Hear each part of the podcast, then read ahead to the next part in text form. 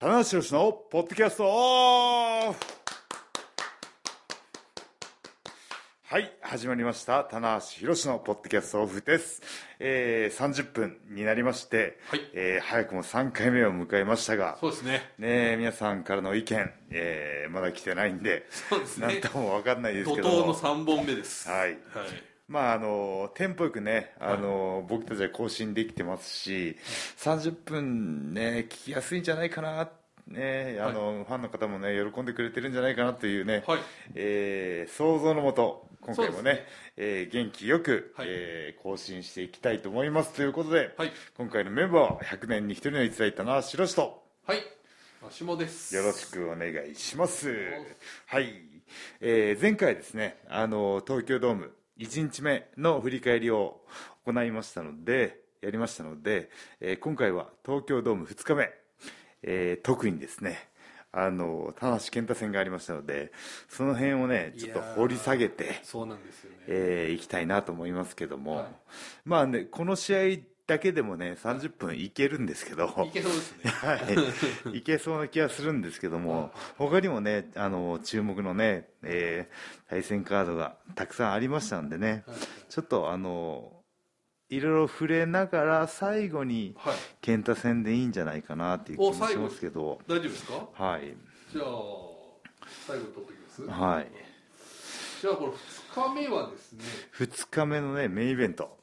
お逆取りイベントから行く、逆逆取りしてみましょ逆取うり。ていくはい。じゃないとね、30分がね、異常に短いっていうことがね、はい分かりましたんで、そうですね、はいあのーこの番組始まって以来逸材と僕があの時計を気にして進行するというそうです。はい、設定してねあの、はいあのストップウォッチとにらめっこしながら喋ってカウントダウンしながらね、ま あのやってますからね、はいじゃあまあねちょっと前回その、はいまあ、高木選手とはい岡田選手、はいそして、えー岡田選手体感からのねその IWGP をねはいちょっと、え4代目にお別れをするみたいなねお話も含めて語っていただきましたけども、はい、はい、まあ、それを受けてのこのオスプレイ戦オスプレイ戦ですねどんなあのーまあちょっとねその流れををね丁寧に説明するとそのオスプレイは海外でねあのーずっと試合してたんですけども、えー2021年途中からかな、ね、海外にあの帰ってね一回ね戻ってからでそこでねそのまた 4, えー4代目じゃない新しい世界ヘビー級のレプリカベルトをずっとねはい俺が正しいチャンピオンだっていうような言い方でね持っててこじれるわけですよ ファンの方はどう見ていいかっていうねだからその IWGP のヘビー級チャンピオンが3人いた時代があったわけですね今から考えると、そうですねまあまああの世界ヘビーを持ってる高木さんととレプリカを持ってるオスプレイ選手と4代目を持ってる岡田選手岡田と、カオスですねこれはね、はい写真を見るとみんなベルト持ってるんですみよんな持ってるんですよ、はいはい、でねそこをどうあの落とし前をつけるかっていうところでやっぱりこうね中心になってきたのが岡田だったんですよねうんまあそれがねあの初日でねしっかり高木選手に勝ってねえーさっと巻いてねベルトをさっと置きました躊躇なくさっとさ巻っいてといったいったはい、そしてその、まあ、偽物のねベルトで俺がチャンピオンであると言い続けてきたオスプレイを迎え撃ったわけなんですけどまたこれもねちょっと異次元の戦いでしたねはいこれはまあ結構いろんな方の意見を見ると、はいオスプレイ戦お岡田オスプレイ戦の方が良かったって言ってる方もいらっしゃいますね、うんうんうんあた高木戦よりも高木戦ねよりいやいやもうやっぱ超運動能力というかね、はいあのなんか鉄骨からねケプラーダ決められてるかね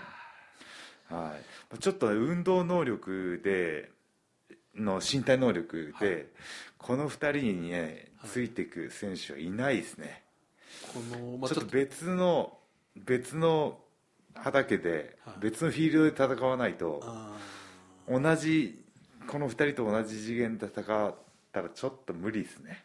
ーこの全員がこれでやってくれっていうことはちょっと、はいっていうぐらいのそうですねちょだから岡田だからオスプレイのはい超超身体能力についていけつたいんていったけど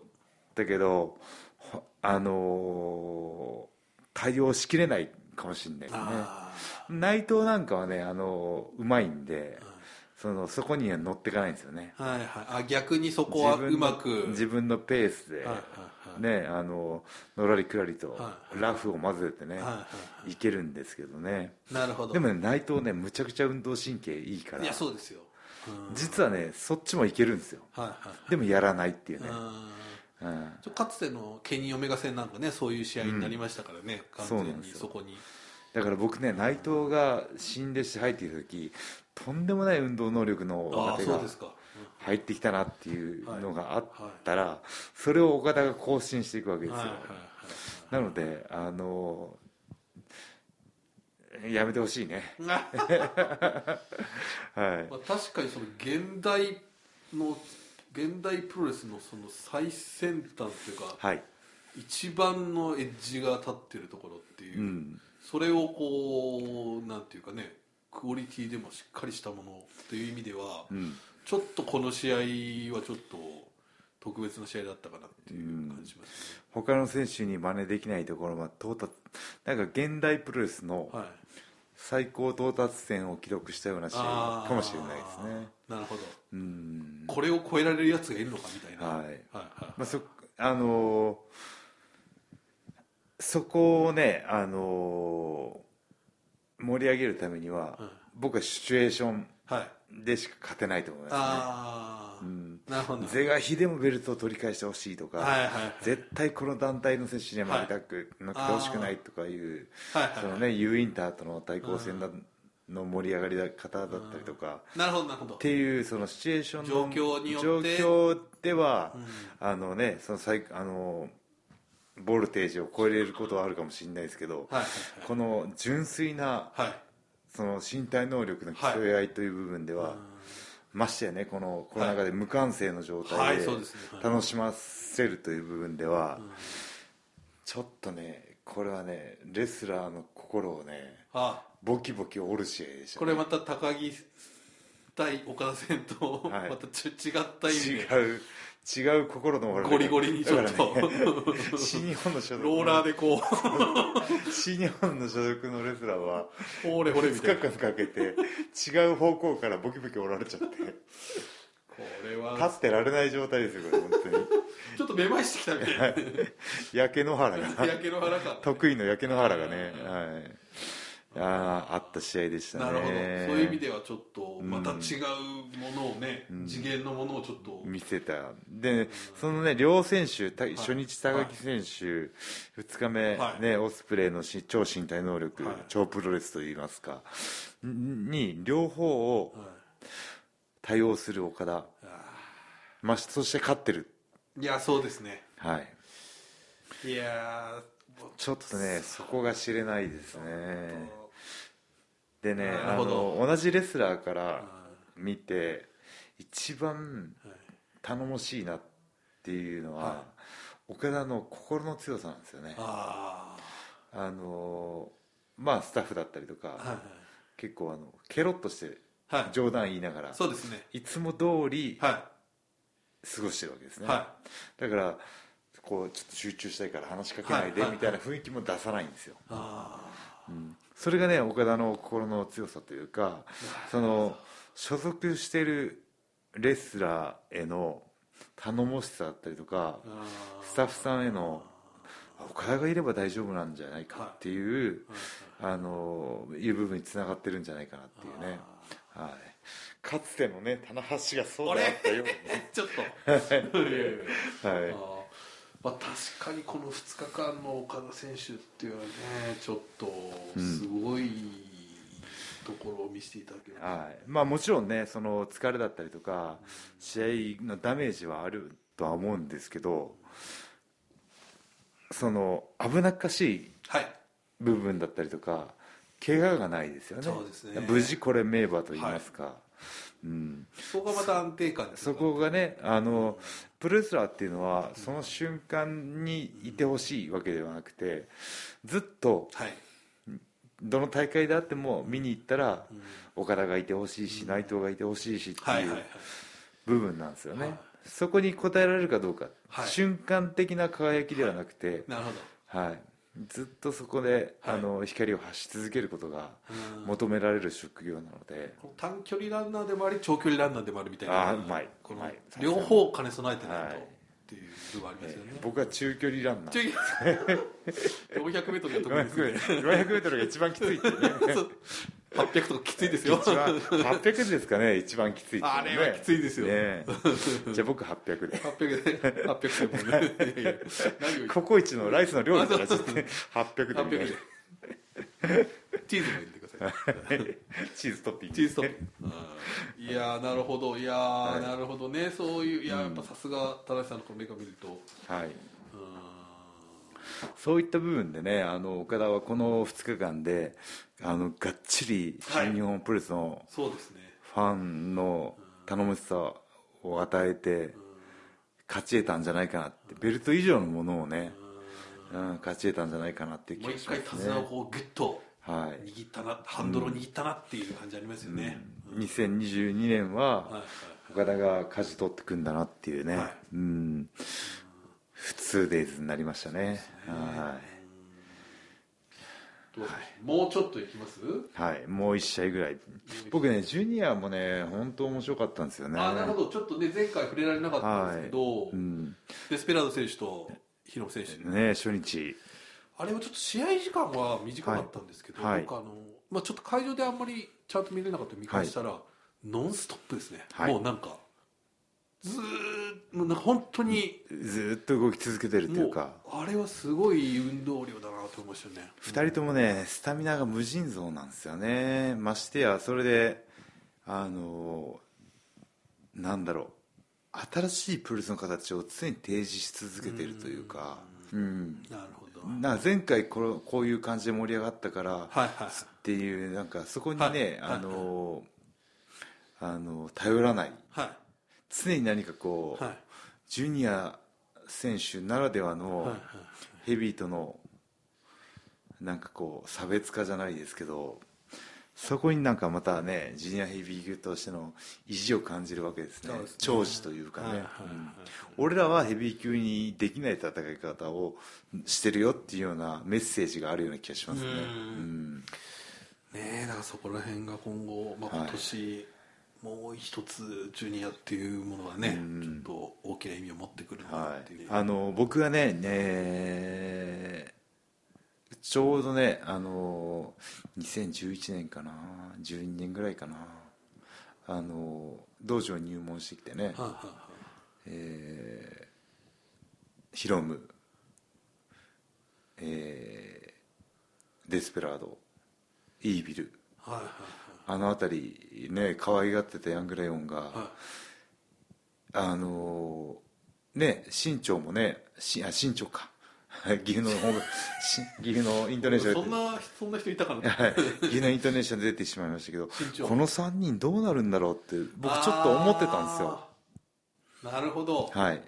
ははいいまあねそのビジュアル部分も含めてあらはいなんか感じるはスター性というかね、はいそういうのあるじゃないですか、はいそしたら3人がね3人ともね、はいスターになってくんですよそうですねあのーすまんと お前らすげえわって今になって思ってますもんまあまあ確かにそうですね、はいあの時またこうちょっとしなんていうんですかね新人が育ちにくいというか、はいなかなかその入って入ってもうやめてしまやめうてしまうような状況が多かった続いたんでそこで生き残ったのがその世代、そうですねでその後に小松選手と田中選手がね、来てっていうそうなんですよのがあってねいやー3人とも立派になったなもう完全にね親目線 ですよはい、はい確かに、まあねイービルなんかはね僕やられたりもしてるんで、ね、リベンジの対象ではあるんですけど、はいちょっとここからねまだまだ、えーリーベル選手はまだまだ上特にねそのトーチャーがいや今こう新日本の中で一番ヒート買ってますんそうでですねなんだったらもうちょっとねあのツイート見てると、もうあいつら反則ばっかするからっていう嫌悪感さえすらあるというかそうですねこう会社に来るんじゃないですかクレーム結構あーもねう来てますね来てますか来てますよはいいもう選手へのリップを通り越して、は新日本の事態に来るんですよい来てね,、ますねあもうあんなねその不透明決着というかルールを守らないのであればもう見に行きませんぐらいのーいねやもう来てます過激なね来てますリップが過激というかまっとうなリップまあまであすまあよね、この間のね、あのこんな新日本が見たいでもねやっぱそういう意見はありましたし、まあそのしっかりルールにのっとったね、えー競技であるっていう部分ですからねうん、また今そのコロナ禍で結局ブーイングが飛ばせないっていうところで、結局そのストレスはそこでたこまうる一方かあのプロレスって会場にいてこう、はい成立するわけじゃないですか、うん悪いことしたらブーイングする、はい帰れコールするはいっていうのができないからそこでこうこうボールが投げられないまま終わってしまうっていうのがやっぱりちょっと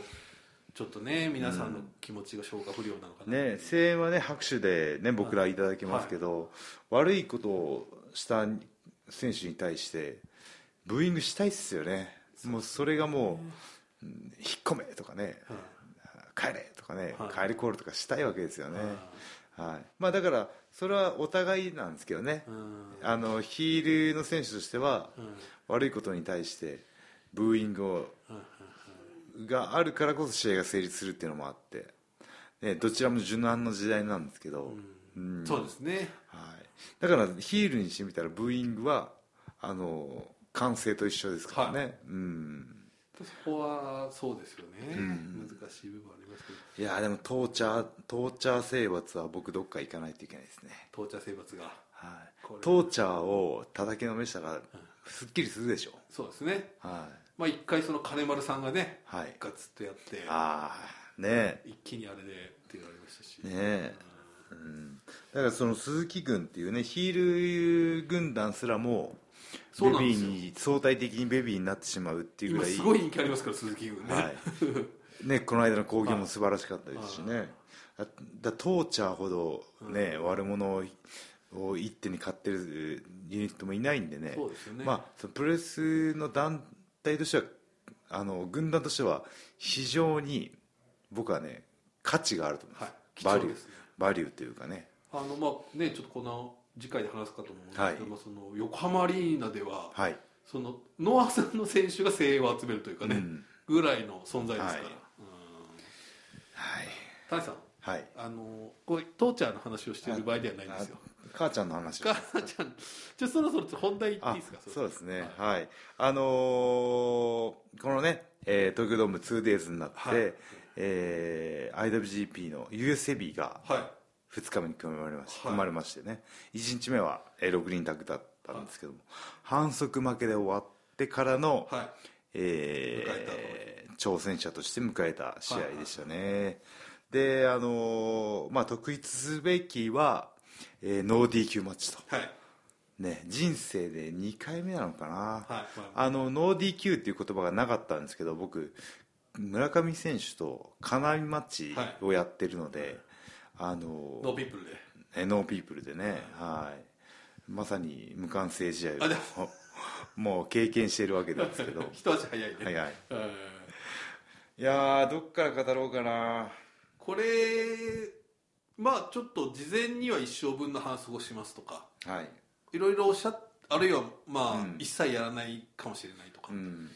これどの辺でその腹を決めたというかうん、いや最初から、あのー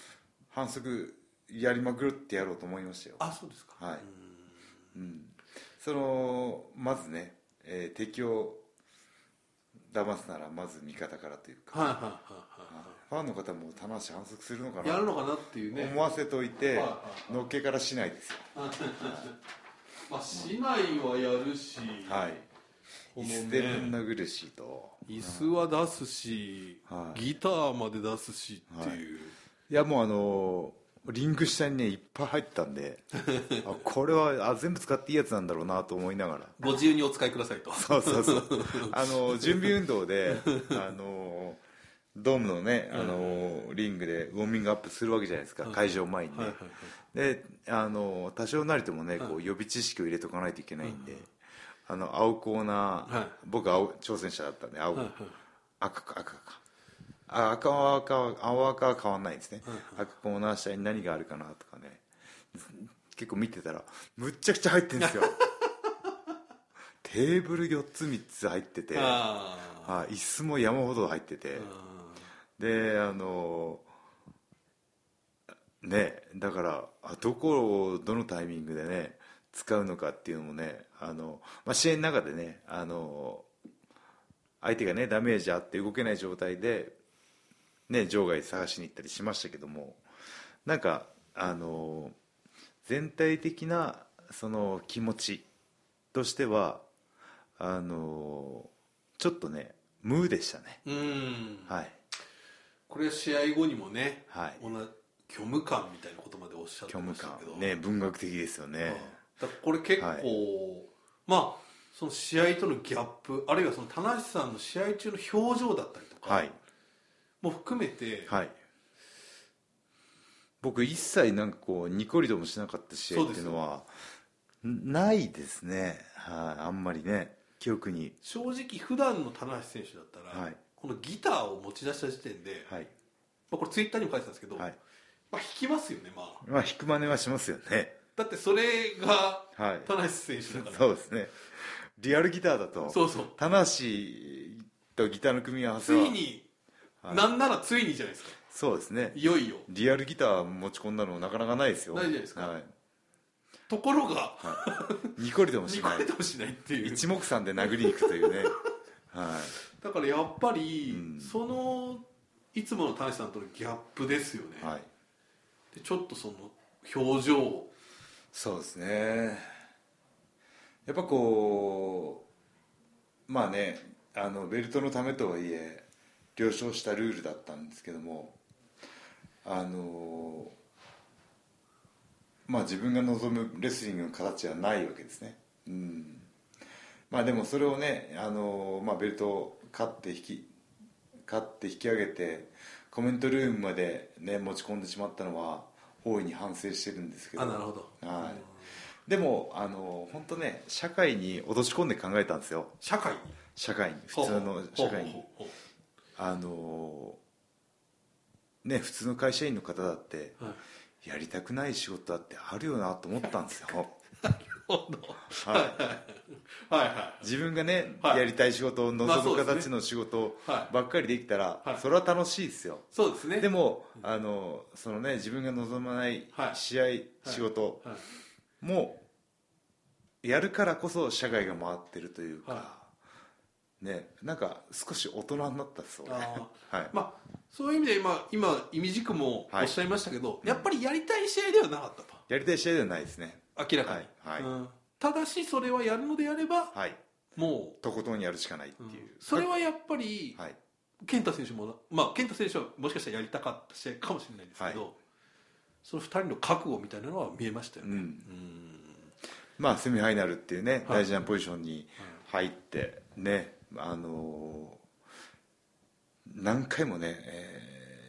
ベルトをかけて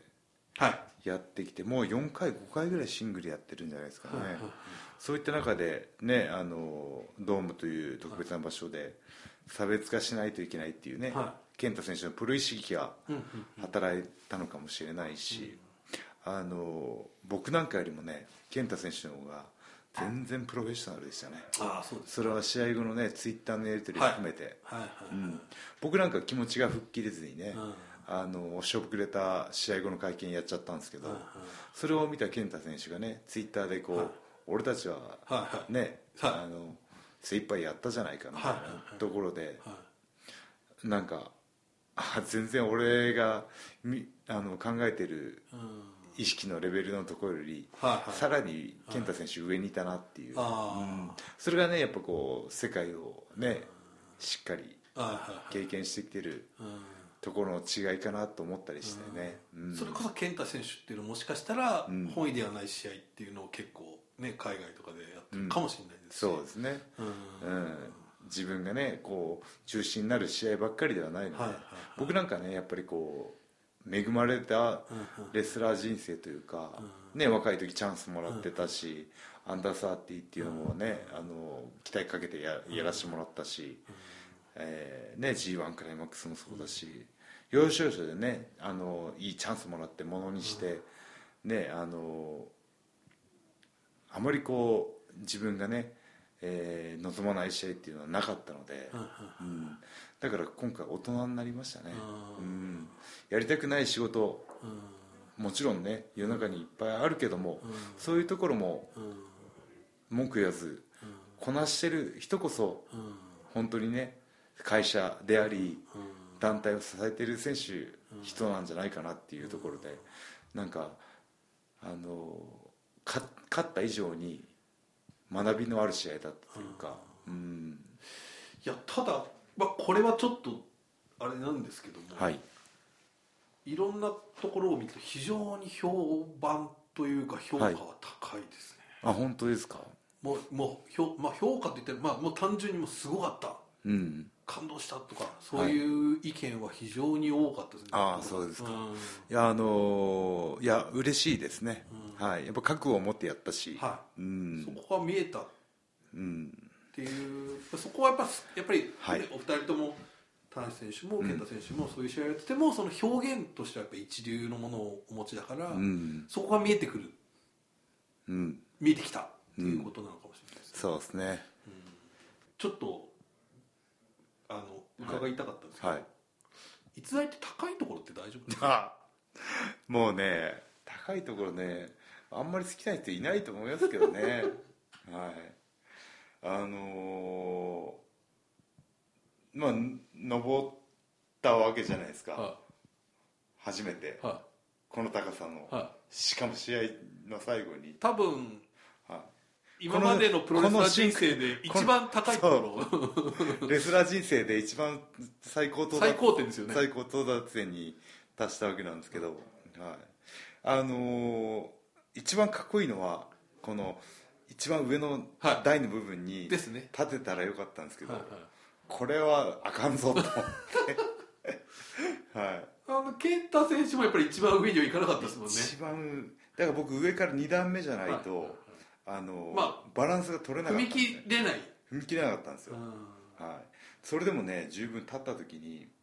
あのードームってはリングから客席がもう一段下がってるんですよ、はいはいはいより高く見えてあクラッとしましたけどだからねあのもう一回ね皆さんワールドでもねあの録画したビデオでも見てもらったらいいんですけど僕ね常にねああ言ってあましたああってうんあの言ってないとうん気持ちがねも折れそうだったんですよはいだからある程度もう気持ちをねあの振り切って発狂寸前まで持ってっとかないうはとははあのそこに立てなかったというかあー立てないしそこから飛べないしっていう自分をクレイジーな状態にしないととてもじゃないけどそうなんですよいやあの経験はもう本当に初めてだったし1回でいいからっていう気がします ねうんいやただやっぱそれが、はい多分全部伝わったということだと思うんですよあねーそうですこれだけはい反響が大きかったっていうのは、うんそこも含めてはいもうその気持ちだって覚悟をうんみんな共有したっていう、うん一緒に飛んだというかねあの瞬間うに、んいやーという健太戦でしたねあっという間に30分経ってしまいましたけどそうですねはいいやーまたねでもあのまたどっかでねイベントなんかが、ね、できるようになればこの健太戦についてねみんなでなんかちょっとディスカッションしてもいいですしね、あはいーまあ、今回はねあの、まあ、ざっくりこんな感じでしたっていうあー感じですけなるほどちょっとまだねまだね前もっと方本当ね細かいところのね気あそう持ちの動きで言ったらはいはいあのね武器で人を殴るっていうところに僕結構躊躇なかったんで、はい結構凶暴性もね秘めてんなと思いながら、新しい部分もね発見があったりとかしたんでねいやそうですよはこうずっと言われていたその黒棚橋というか、はいヒール棚橋みたいなのがいはい初めて垣間見えたという部分はね、まあこの終始ね、うん無表情なんですよはいはい試合はいはい中にたねいやこんな試合もね俺やるんだっていう、うんうんところもありあった試合でしたねなるほどはいというけわどけでもうやりたくないやばい30分ちょう早いどそうですねねちょうど30分回りましたのではい強制終了ということといでうことでね、ははい、えー新日本プロレスは、えー今頃ね、えーシリーズ始まってますからね、えーね、そうですね試合の方は、えー新日本プロレスの公式ホームページ、はい新日本プロレスワールド等ではいチェックしてくださいということで、まあ、C からお知らせありますかえー引き続き、はい、えー月曜日昼12時12時にはいポッドキャスト更新になってきますので、はいどこまでいけるか頑張ってみた,、みたいと思いますはい、はいよろしくお願いしますということで、以上、棚橋宏のポッドキャスト、お願いしますもう一回以上、棚橋宏のポッドキャストオフでした。ありがとうございました。